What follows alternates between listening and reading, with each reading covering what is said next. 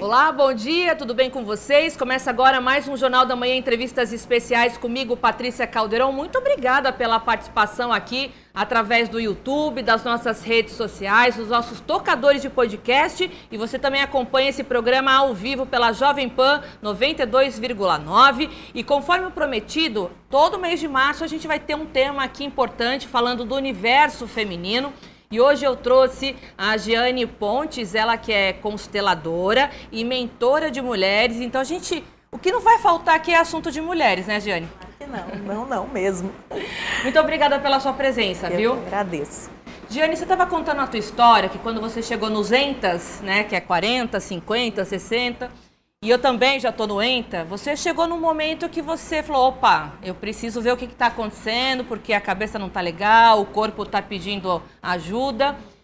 O que, que você precisou buscar para poder entender um pouquinho mais o que estava acontecendo com o teu corpo e com a tua cabeça? Uhum. Então, na verdade, é, desde muito jovem eu me sentia né, muitas vezes triste. Hoje eu sei que eu tinha um quadro de depressivo, mas na época eu nunca cuidei e tudo. E quando eu cheguei na maturidade, isso se exacerbou de verdade.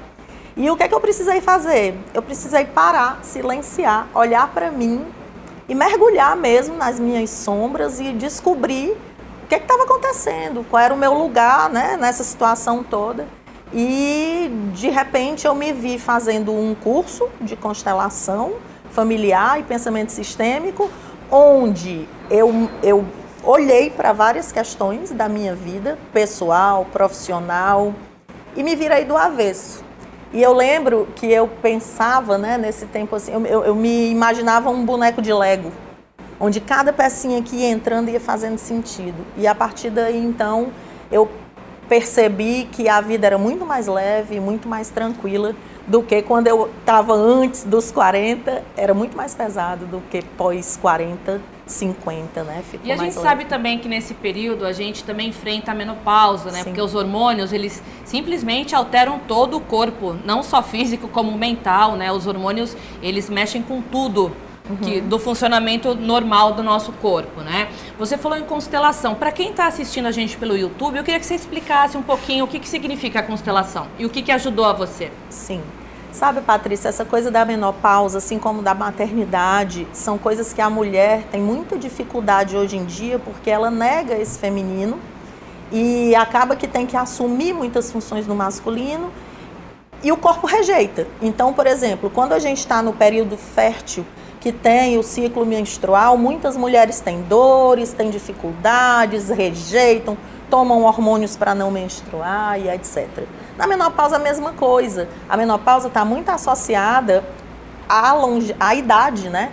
E a gente não lida muito bem com essa coisa do envelhecimento. Então é por isso que é preciso ampliar esse diálogo sobre a fase da maturidade, porque de verdade a menopausa, apesar de todas as mudanças hormonais, é uma fase linda, onde você entra num portal onde você pode começar a gestar os seus projetos criativos sem o peso da maternidade do início da carreira.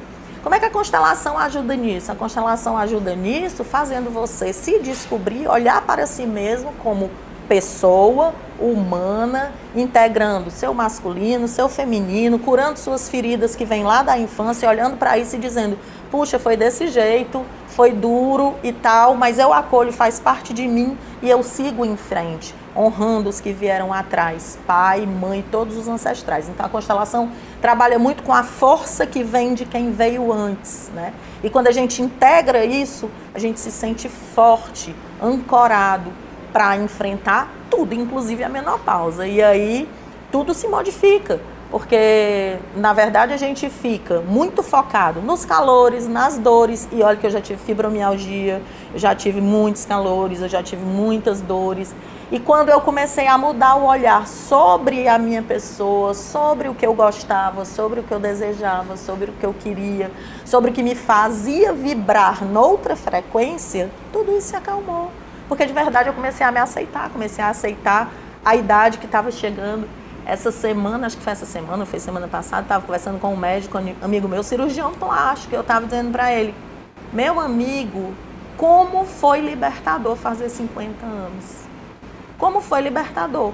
porque finalmente eu me libertei dessa caixa, desse rótulo da vaidade. E quem me conhece sabe que eu sempre fui muito vaidosa. Mas não é no sentido de se libertar da vaidade para não se cuidar mais, não se trata disso. Mas é para ter um é, é para ter um cuidado responsável com a saúde, sabe? Para ter um cuidado responsável com aquilo que te violenta todo dia. Então você não cabe dentro dos mesmos padrões de todo mundo e você precisa saber quais são os seus. E não existe certo nem errado. Existe o que é bom para você, o que te faz bem, né? Então é nesse sentido que a constelação ajuda, para a gente olhar para si e tem uma coisa muito importante que a constelação faz, e é aí que as pessoas, às vezes, ela te traz para a autorresponsabilidade da tua própria vida. Ela tira as pessoas que você culpa, não tem mais nenhum culpado. É você com você na sua responsabilidade de cuidar de si, olhar para si e fazer o melhor por si. Mas eu imagino, Giane, até porque eu vou trazer a minha experiência, porque eu estou passando por esse uhum. período da menopausa, né?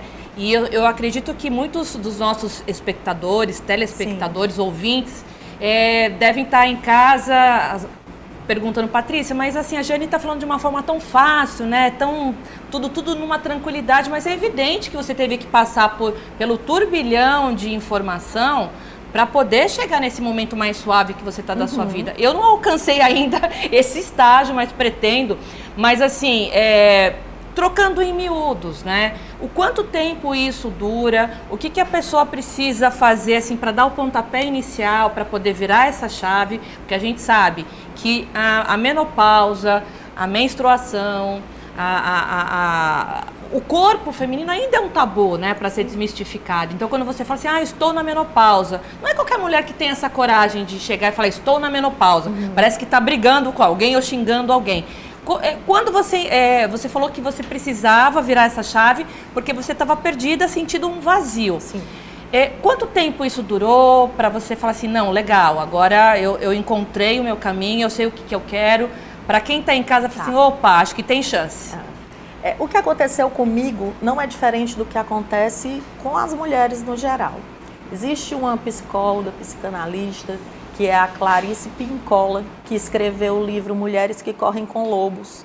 E ela traz o arquétipo da mulher selvagem. E o arquétipo da mulher selvagem diz só uma coisa. O livro é complexo, muito complexo. Mas ele, ele diz, é, é, ela diz uma coisa, que é preciso resgatar essa essência da mulher e do feminino e acolher isso como sendo parte perdida ao longo de gerações e gerações, para que a gente pudesse se inserir no mundo masculino que a gente vive, de sobrevivência, de tudo. Então, quando a gente nega a menstruação, a menopausa, a gente está negando a essência do feminino e dizendo o seguinte: a nossa ciclicidade, negando a nossa ciclicidade. Mulheres são cíclicas. Eu acho que já aconteceu com você. Tem dias que você acorda mais introspectiva e mesmo assim tem que dar conta do frenesi do dia a dia. Tem dias que você acorda com um humor diferente. Nós somos assim. E quando a gente passa a se observar nesse sentido, a gente passa a perceber que é que tem um que tem um ritmo e cada uma tem o seu. Então quando você diz é fácil, nem é tão fácil é, assim. por isso que eu estou te perguntando. É. Eu imagino que deve, eu falei antes, que deve ter durado um tempo, Hoje né, é mais ciclo. fácil porque eu me dei, eu me dei a oportunidade de observar o meu próprio ciclo. Então vou te dar um exemplo. Se eu tiver que acordar todo dia às 5 horas da manhã e fazer minha agenda contada, que é, né, ali dando conta, dando, eu vou ficar muito irritada. Eu preciso dormir um pouco mais, eu durmo mais tarde à noite, esse é o meu jeito de ser. Essa é a minha forma de viver. Eu tive que observar para descobrir isso. Eu tive que observar. Eu não posso ter uma rotina diária todos os dias a mesma coisa. Talvez por isso a minha profissão tenha me dado maior liberdade, porque como professora eu tenho dias alternados e eu faço outras atividades. É uma questão de se observar. O que a gente não pode é viver uma vida em que a gente se é, violenta todo dia fazendo algo que não cabe naquilo que a gente é. E eu tenho visto muitas mulheres, sabe? Muitas no Brasil todo. Tenho feito cursos, tenho feito mentorias, tenho me, me conectado com mulheres no Rio de Janeiro, em São Paulo, em vários, em vários lugares. E eu tenho visto um movimento lindo de autoobservação e de autoconhecimento desse universo feminino. Então não é fácil, mas foi preciso parar. Como foi que virou a chave? Eu costumo dizer que vira a chave na hora que a dor A dor que a gente sente é maior do que o conforto de estar ali naquela vida que a gente já está acostumado. Então, estava numa vida muito acostumada. Eu sou professora universitária, vou fazer 30 anos de universidade. Tudo muito certo, salário, né, minha ascensão, mas não estava bom. Casamento, eu tenho 30 anos de casamento, tenho dois filhos saudáveis, lindos, estava tudo, tudo, mas não estava bom. E a Clarissa, ela diz que a gente vai passar por essa floresta em que você vai se sentir no escuro e perdida e depois vai sair lá na frente se você juntar os ossos e montar o seu esqueleto de mulher selvagem para sair correndo para a vida. Da mesma forma que a Maureen Murdoch, que, que escreveu o livro é, A Jornada da Heroína, ela diz que a gente vive um ciclo, que a gente quando nasce da mãe da gente, a gente se separa do feminino porque tem que cair no mundo masculino, e aí muitas filhinhas do papai, que são as mulheres que se identificam com esse masculino, e tem aí um. Eu, eu sempre fui filhinha do papai, o papai sempre me achou maravilhosa, e eu queria que o mundo me tratasse como ele e tal. Você casa, você tem filho, você faz sua carreira, e de repente você cai nesse vazio. É um ciclo que ela desenha. Você cai nesse vazio. Quando você cai nesse vazio, você começa a repensar. E só tem um caminho para a cura, é fazer as pazes com o feminino. O que é fazer as pazes com o feminino?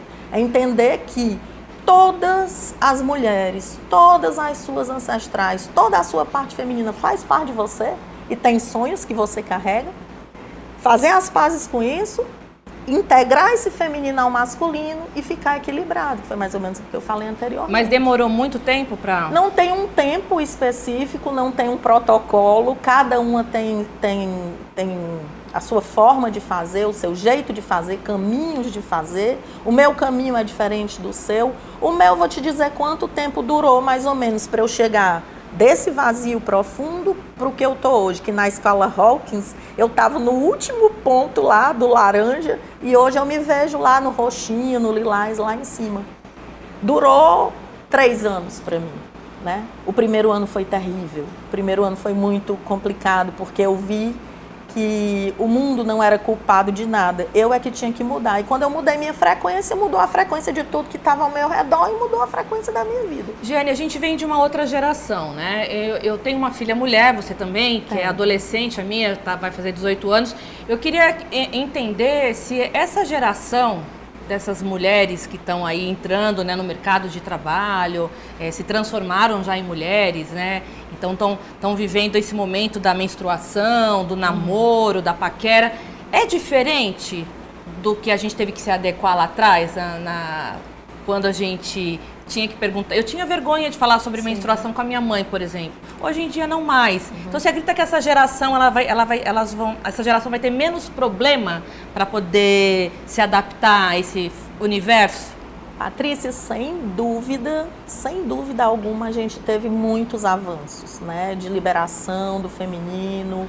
Feminismo teve aí fazendo todo um papel. Agora nós falamos de feminismo espiritual, onde as mulheres se libertam de determinadas coisas e se unem em torno dessa grande alma do feminino.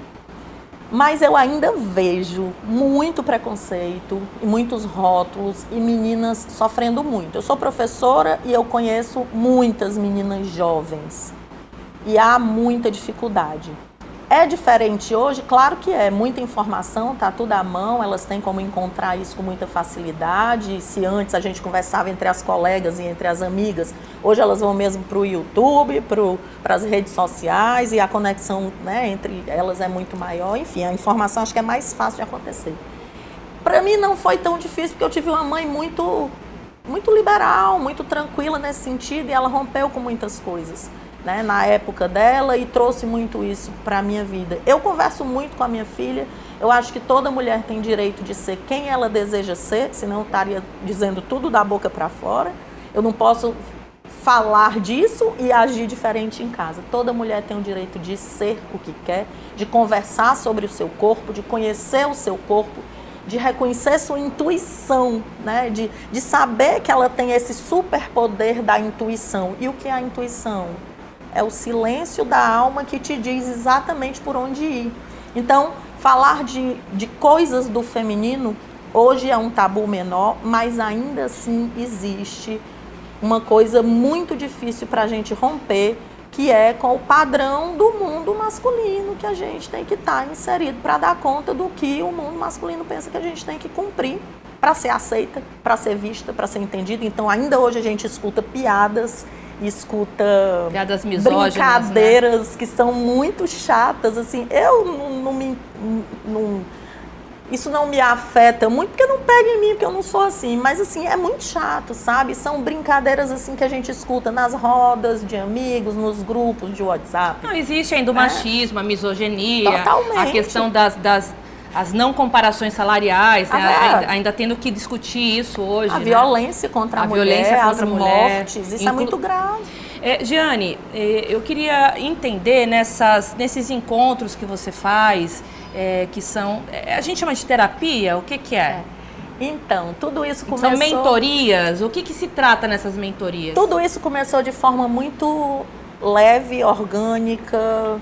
E foi acontecendo, sabe, Patrícia? Eu nunca me vi nesse movimento e hoje eu não me vejo sem ele. Então eu te diria assim, eu comecei fazendo uma coisa que era uma cura individual para mim, terminei me conectando com pessoas e à medida que eu ia conversando, as pessoas iam dizendo, ah, eu quero saber mais, eu quero saber mais. E de repente a gente fez um, uns workshops ano passado, um conjunto de, de, de oficinas, onde a gente reuniu mulheres e as mulheres foram para essas oficinas para trabalhar exatamente a criança ferida, depois o feminino, depois o masculino. E essa conexão foi tão linda e foi tão potente que o grupo não se desfez mais. Isso reverberou também nas redes sociais e tal. Depois eu, eu, depois não, ao mesmo tempo eu comecei a atender muitas pessoas e é impressionante a quantidade de ex-alunas que hoje são professoras e são mães e são filhas que procuram para olhar para os seus problemas e para as suas questões e também iniciei esse ano um movimento no sentido de atender individualmente mulher, mulheres, online, presencial, mas não como consteladora, e sim como mentora. Por quê? Porque na constelação a gente faz uma sessão, a gente faz um atendimento. No workshop é uma manhã com um grupo onde todo mundo troca, é uma vivência. Na mentoria, não. É um processo que a gente faz com a pessoa individualmente e monta com essa pessoa. E como vocês tratam essa mentoria?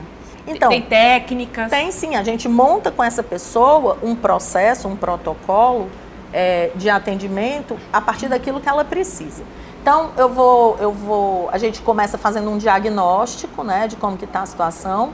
E às vezes a pessoa está precisando desenvolver o seu lado masculino, objetivo de fazer, de agir é muito feminina, é muito cuidadora, vive ali no, no, no sal, é, como salvadora da família, mas está precisando fazer, está faltando o outro lado. E a gente monta ações e, e, e, técnicas e desafios e coisas que essa pessoa pode fazer. Tem como citar uma, por exemplo, Diane?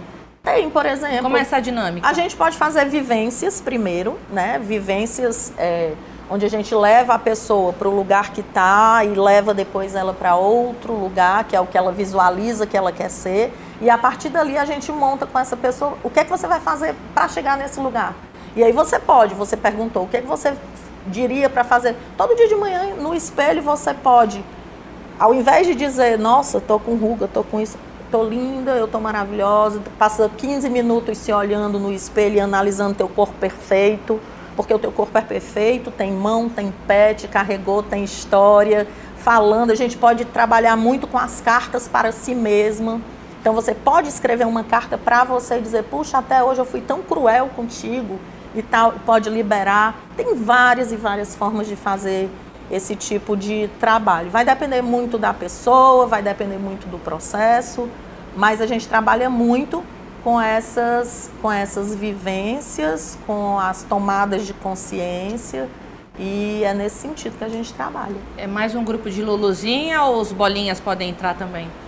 Sabe que pode. É, é, é, porque eu sou mulher, né? Eu, eu, sou mulher. Não, porque a constelação familiar a gente pode trabalhar com toda a família, Não, pode. né? Mas Como... nesse caso das mentorias é, mais é, direcionado ao é, feminino. Eu faço com mulheres. Com mulheres. Eu é faço com mulheres entender. e eu faço com mulheres, atualmente com mulheres maduras. Por quê? Porque eu tenho na minha bagagem. A gente não leva ninguém aonde não foi, né? E hoje existem muitas pessoas trabalhando com o feminino até os 30 anos, até os 40 mesmo, mudança, é, transição de carreira, tem muita gente trabalhando. Mas tem pouquíssima gente trabalhando com a faixa etária dos 50 para lá. Existem poucas pessoas falando sobre isso desse ponto de vista. Tem muita gente falando sobre menopausa e é muito importante, falando sobre cuidado, falando sobre etarismo, falando sobre sororidade. Tem muita gente falando. Mas sobre saúde mental, sobre viver uma vida que faz sentido, né, desenvolvendo corpo físico e corpo espiritual, tem pouca gente. E, e, isso foi um caminho que eu fiz. Então, a gente não leva ninguém aonde a gente não foi. E também a gente leva, assim, mas leva não para onde a gente foi. A pessoa vai com você e faz o seu próprio. Não, é caminho, é porque você está. É, eu, eu, acredito que você está querendo dizer o seguinte: que se para você deu certo, você vai tentar fazer com que é. se repita em outras histórias. É. cada, cada, história é uma história, é. mas você vai tentar aplicar as técnicas que deram Sim. certo para você. Eu vou, eu vou, vou fazer aquilo que eu aprendi a fazer, mas é uma, muito importante que fique claro não existem salvadores e nem gurus, e isso é uma coisa que tem acontecido muito, né? As bengalas do digital, os salvadores do digital. A gente precisa chamar as pessoas, as mulheres, para assumir a responsabilidade de si mesmas. Quem sou eu diante da minha vida? Você apresenta as ferramentas, Isso. mas a pessoa vai ter que saber usar, né? Eu não, eu não consigo saber o que você pensa, Patrícia. Você não consegue saber o que eu penso. A minha história, as minhas experiências são minhas e os sentidos que eu faço a partir desse, disso são meus. Mas eu consigo usar técnicas da PNL, da comunicação não violenta, das, do pensamento sistêmico, das constelações, das, sabe, de uma série de coisas que você consegue trazer consciência para determinadas coisas, né? Diane, foi ótimo estar com você essa manhã. É um prazer a gente sempre debater assuntos interessantes para poder trazer um, um serviço para o meu ouvinte, para o meu telespectador. Queria te agradecer, já fica convidada para uma próxima. Nossa, eu que agradeço. Muito obrigada pela oportunidade. Até mais. Obrigada. Então não sai daí que eu volto daqui a pouquinho. Até já. Tudo bem com você? Eu sou Patrícia Caldeirão e eu tenho o prazer de receber hoje é, a minha entrevistada aqui no programa. A gente vai debater um assunto super importante. É a doutora Maria Isabel Achatz.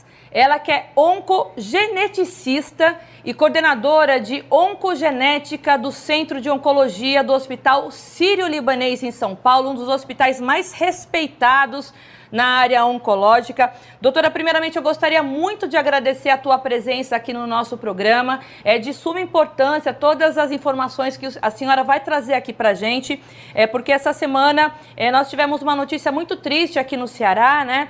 O cearense Regis Feitosa Mota, que é inclusive paciente da senhora, ele perdeu o, terceiro filho vítima é, de câncer e ele descobriu que tem a síndrome Linfraumene. É assim que se pronuncia? Isso mesmo.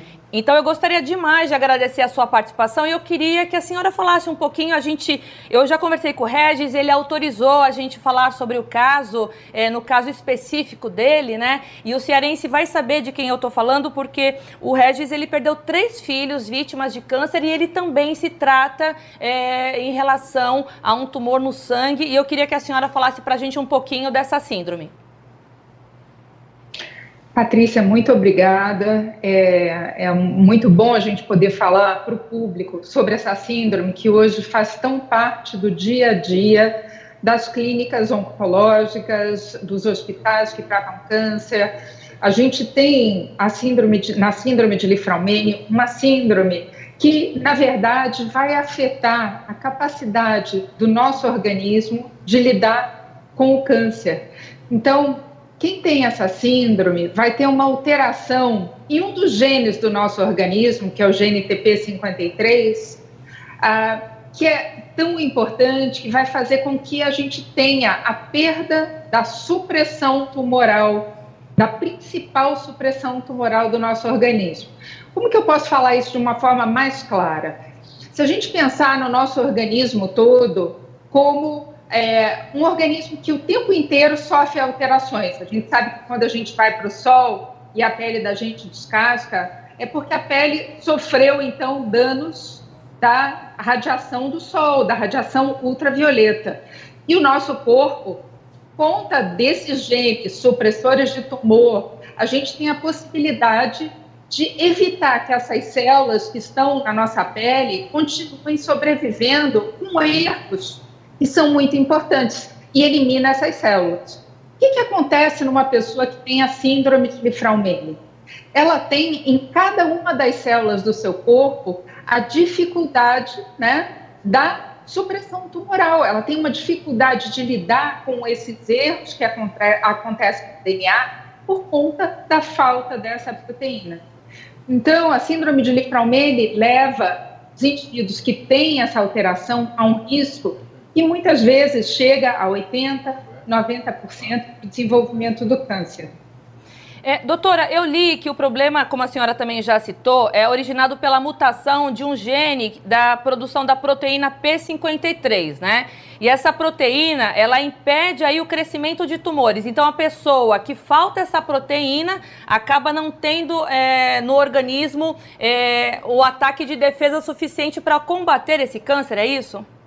Isso, a gente não tem a possibilidade de fazer com que essas células parem de se dividir de forma errada, né? Então, esse, essa proteína P53 faz com que essa célula interrompa a sua divisão para que é, outras, outras proteínas consertem. Como na pessoa que tem a síndrome de Lifraumene essa parada não acontece, a célula então é encaminhada para uma morte precoce, que a gente chama de apoptose. Com isso, quem tem o P53 fica com as células do organismo é, assim, num contexto do DNA, na sua sequência de origem mantida. E quem não tem, tem esses erros mais frequentemente e, como você disse perfeitamente, não tem a mesma capacidade de lidar com a exclusão de células que podem virar câncer. Eu vou falar de uma forma é, mais fácil para quem está nos ouvindo aqui pela Jovem Pan, quem está nos assistindo pelo YouTube, pelas nossas redes sociais e também é, é transmitido pelas, pelos tocadores de podcast. É só para eu entender, porque eu tive um caso na família, o meu pai morreu vítima de um glioblastoma, que é um tumor cerebral primário, né? Então muito se discutiu, isso eu vou perguntar para a senhora, se, for, se teria algum tipo de problema hereditário. E eu ouvi que quem tem essa síndrome, né, essa, essa, esse problema genético, a síndrome de é, linfraumene, é, é, como se fosse a, é, que a célula guardiã não conseguisse é, proteger, né? É, não, conseguisse detectar essa mutação das células doentes, é isso? Olha, primeiro de tudo, eu sinto muito pelo seu pai. É uma situação muito difícil e só quem tem alguém próximo assim consegue entender o que é a dor de perder um familiar. Então, quando a gente tem uma situação como um glioblastoma, que é um tumor de cérebro extremamente agressivo, a gente sabe que aproximadamente 15% desses tumores têm uma origem hereditária. Né? E que origem é essa? Pode ser vários desses genes que são supressores de tumor. Quando a gente fala da síndrome de Lifraumene, ele é o principal gene supressor de tumor. Daí esse apelido de guardião do genoma. Por quê? Porque todo mundo tem ele, todas as células do corpo funcionando o tempo inteiro e se você tem a síndrome, ele não vai funcionar adequadamente, ele não vai ser produzido, então ele não vai encontrar, por exemplo, a, a célula do cérebro que estava começando a se dividir de uma forma muito errada e não vai fazer com que essa célula seja eliminada. E com isso, infelizmente, uma célula que tem erros no seu DNA e que fica se dividindo, cada vez ela acumula mais erros e você tem aí a origem do câncer. Então, realmente, esse guardião do genoma, que é o P53, a proteína P53, todo mundo precisa dela funcionando no organismo. E se você tem a síndrome, você não vai ter essa produção e por isso você vai ter câncer em idade mais jovem e daí os tumores na infância, na adolescência e muitos tumores. Então, cada pessoa que tem é, a falta do P53 vai ter um risco muito grande ao longo da vida de desenvolver um câncer. Então são dois problemas que a gente precisa ficar atento e por isso que eu convidei a doutora para falar sobre esse assunto, da, da gente tentar desmistificar esse assunto, né? Porque, por exemplo, meu pai faleceu há dois anos e, é, como a senhora falou, e eu fui cuidadora dele, é uma doença terrível, glioblastoma, mata a pessoa em três meses. Até hoje eu não consegui me recuperar, porque meu pai era uma pessoa sadia, é, esportista, então a gente realmente até hoje tenta entender como ele adquiriu esse tumor cerebral, né? Só que os tumores, eu estudei muito sobre o assunto, eu, tô, eu, tô, eu virei quase uma geneticista, viu, doutora? Mas é por curiosidade, até por ter, ter cuidado do meu pai, né, antes da pandemia e durante a pandemia, é, o que, que eu entendi? Que os, os cânceres, eles têm os cânceres primários e os cânceres secundários, né? Os secundários, quando acontecem no cérebro, são vítimas aí de metástase, né, que a gente fala. E no caso do glioblastoma, é um tumor primário cerebral que já vai direto é, no cérebro. A pergunta que eu faço para a senhora é o seguinte, é em relação a, a essa preocupação com a, a hereditariedade, né, já que o glioblastoma é um câncer primário. Então, por exemplo, a gente não sabe é, no caso, os, os, os, pais do meu pai, os avós, não tiveram nenhum problema de câncer. Mas eu e os meus irmãos, é, seria necessário a gente fazer esse teste genético para entender é, se existe essa possibilidade dessa síndrome com a gente? Olha, é, a gente tem que entender que em quase todos os cânceres, a gente tem essa possibilidade da hereditariedade. Alguns fatores que a gente só vai saber numa consulta de aconselhamento genético vão definir, então, se há essa necessidade ou não. Se não tem nenhum caso de câncer na família, naquela família enorme, né, de, assim, é, os tios não tiveram, os pais não tiveram, os irmãos não tiveram, os filhos não tiveram câncer, Nesses casos, geralmente a gente considera como um provável câncer isolado. Só que, se ele acontece numa idade muito jovem, isso já muda. E por que, que a gente vai querer encontrar se é hereditário ou não? Isso é fundamental, porque isso me, vai me possibilitar saber se existe mais alguém na população, né, na verdade, mais alguém dentro da mesma família que tem risco então, vamos pegar um exemplo de uma pessoa que descobriu o Lifraumene. Ele né, teve uma tumoridade jovem, fez o teste genético e descobriu que ele tem Lifraumene. Então, ele sabe lá no meio do DNA qual é o ponto que está alterado e vai poder olhar nos filhos, nos irmãos, nos pais, quem tem essa alteração. E uma vez identificado quem tem essa alteração, vai nos trazer a possibilidade de começar exames de prevenção de diagnóstico precoce. Porque o maior problema do câncer é quando a gente diagnostica tardiamente. Vamos voltar para o glioblastoma. Né? O glioblastoma ele faz parte de uma classe que a gente chama de astrocitomas. Ele é um astrocitoma no 4. Então, antes disso, tem o grau 1, o grau 2, o grau 3, o astrocitoma grau 1 e grau 2, na maior parte das vezes, a gente encontra, se está no lugar do cérebro de fácil acesso, é possível retirar esse tumor e a pessoa vai ficar bem. O glioblastoma, ele, uma das hipóteses é que ele passe por todos esses graus antes de realmente se transformar nesse tumor que dificilmente a gente vai ter um tratamento adequado. Então, a ideia da prevenção e do diagnóstico precoce qual é? Se a gente tem uma pessoa na família que tem a síndrome de Lifraumene e a gente descobre que a gente herdou essa alteração, o acompanhamento, para você ter uma ideia, começa no momento do diagnóstico, seja ele num recém-nascido, porque eu tenho crianças que eu acompanho que foram diagnosticadas com câncer no cérebro, mas de um tipo um pouco diferente do, do glioblastoma, com três meses de idade, com cinco meses de idade. Então, crianças que, na verdade, muitas vezes já dentro do útero da mãe tinham um tumor. E essas crianças, eu tenho o exemplo de um menino de cinco anos que está vivo até hoje, apesar de ter sido diagnosticado três meses com tumor de seis centímetros no cérebro. Por quê? Porque ele foi diagnosticado rápido, a gente tratou de forma adequada, a gente conseguiu tirar num momento ainda que era possível fazer a cirurgia. Tá? Então, a ideia toda é a prevenção.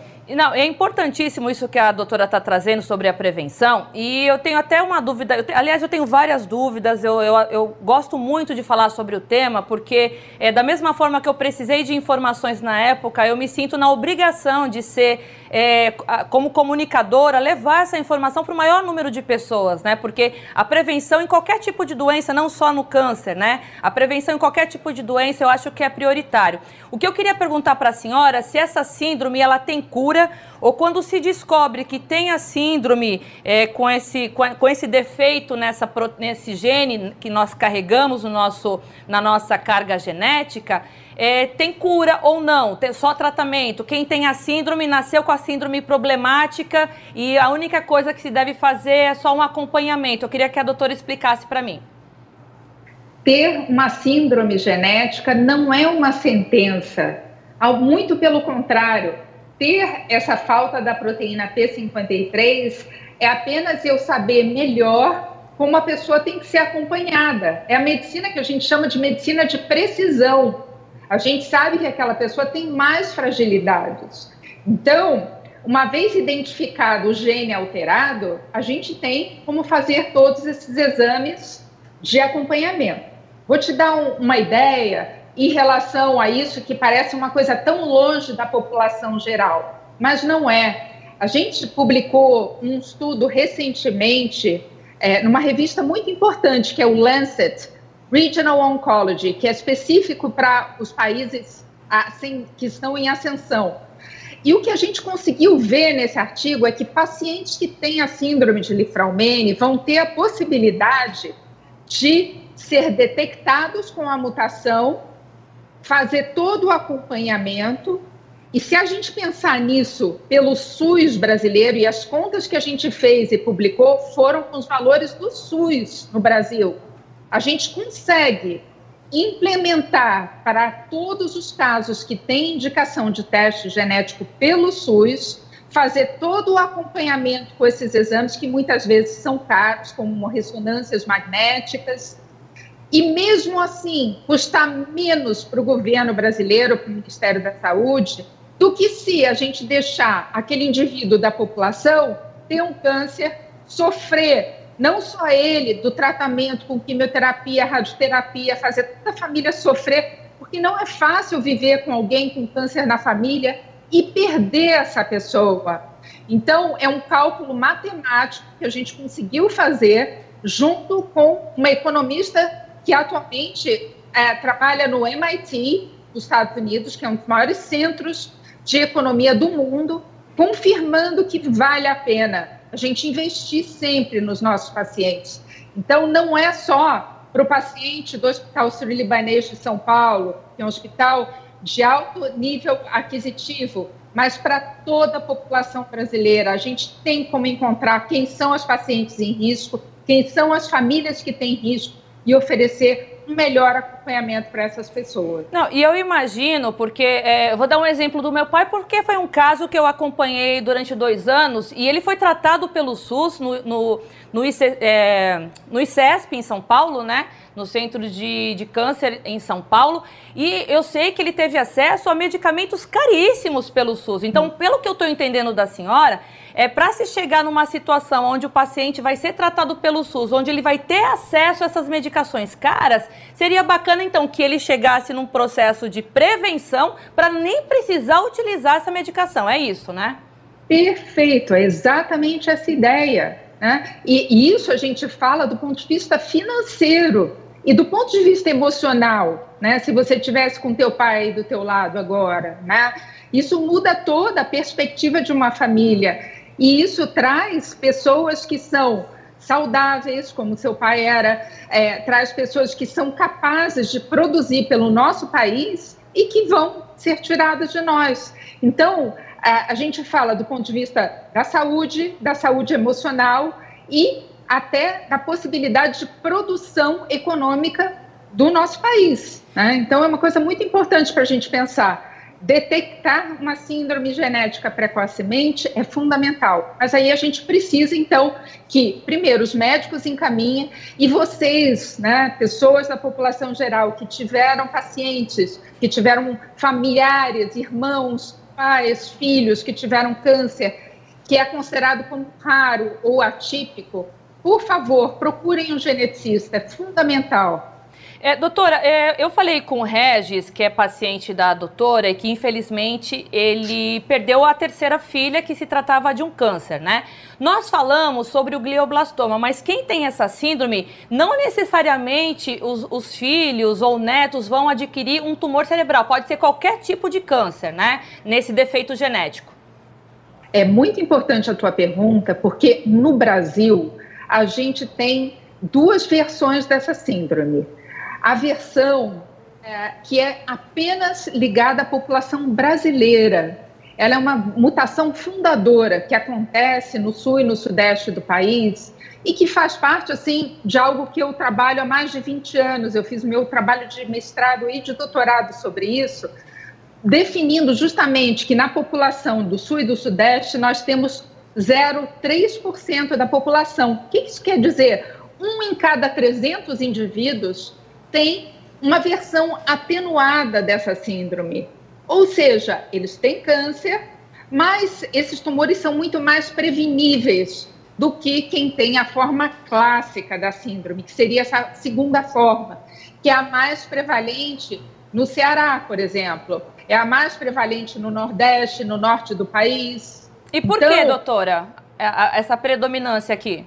Porque o que acontece, essa mutação fundadora, ela vem se espalhando no sul e no sudeste desde o século XVIII e, na verdade, ela foi iniciada por um tropeiro que foi parando a cada 30 quilômetros e foi deixando é, mercadorias, como os tropeiros faziam, e foi deixando também famílias ao longo desse caminho.